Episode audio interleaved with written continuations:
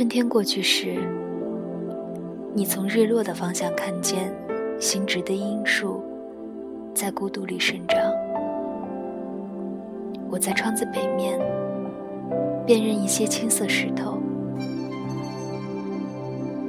次日午后，我走过刺绣的野地，一场新的暴雨正在酝酿。仿佛梦境似的，我轻呼一个焦虑的花名。那是你远远地站在水边，微弱的阳光打着你的眼睛，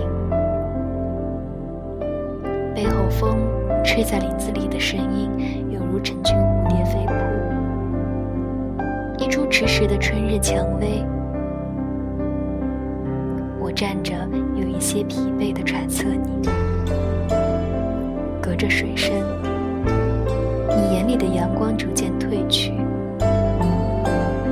背后的林子，云雾的低回，而这一切就要过去。